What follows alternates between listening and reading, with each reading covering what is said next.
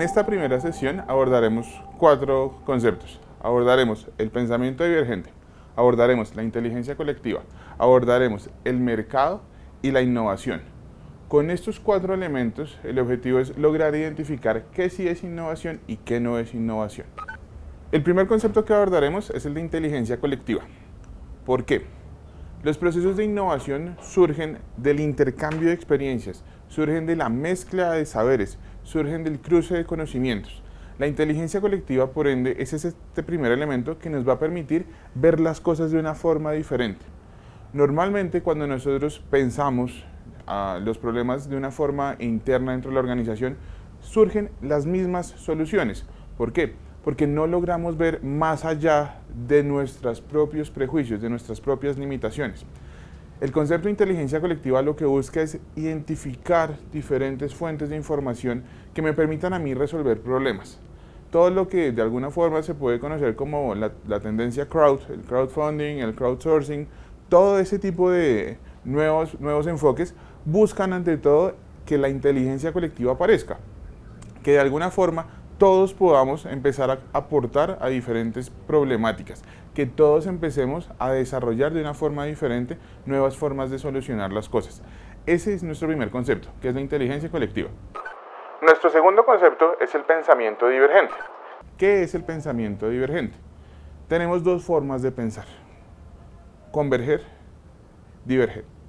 El pensamiento convergente, ¿qué es lo que busca? Que todo el mundo llegue a la misma conclusión. Entonces, cuando tenemos una lluvia de ideas, al final todos terminamos llegando a las mismas soluciones. ¿Por qué? Porque todos estamos anclados a la misma cultura, porque todos compartimos el mismo conjunto de creencias. El pensamiento divergente o el pensamiento lateral busca que la persona logre llegar a respuestas de una forma alternativa de una forma diferente, de una forma creativa.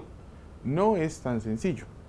Lo que buscamos con este, con este ejercicio, con esta sección, es que ustedes como participantes empiecen a hacer reflexiones sobre cómo resuelven sus problemas. Si ustedes desde lo cotidiano logran aplicar procesos de pensamiento divergente, con toda certeza dentro de las organizaciones van a poder aplicar procesos similares. Entonces, el proceso de pensamiento divergente, que es nuestro segundo concepto, lo que busca de alguna forma es que nosotros logremos llegar a la solución de una forma alternativa, de una forma creativa, de una forma divergente. Ese es nuestro segundo concepto. Nuestro tercer concepto es el mercado.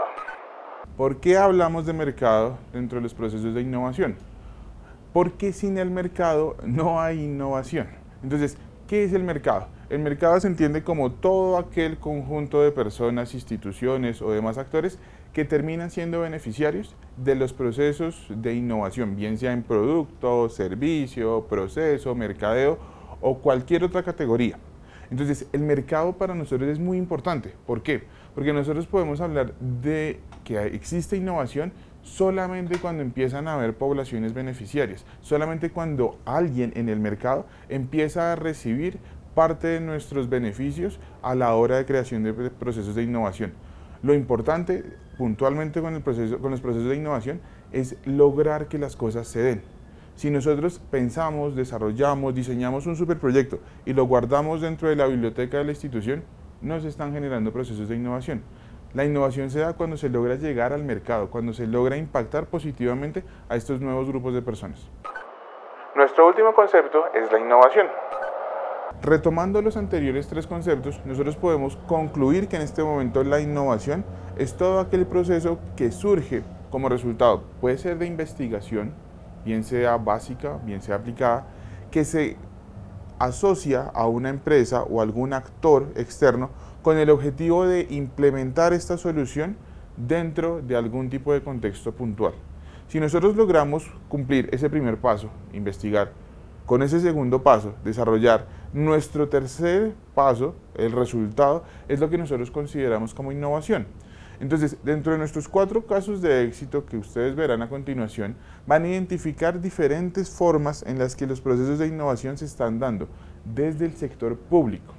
Es muy importante, es muy interesante que ustedes puedan leer información de la OCDE alrededor de lo que está pasando en el mundo con los casos de innovación pública este tema de la innovación ha, dejado de, alguna forma de verse de una forma no muy agradable por las políticas públicas y ha empezado a interiorizarse desde los gobiernos públicos.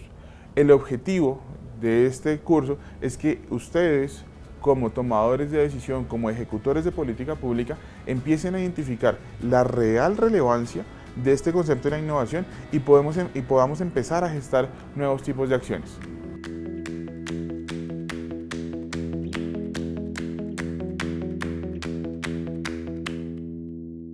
Alcaldía de Bogotá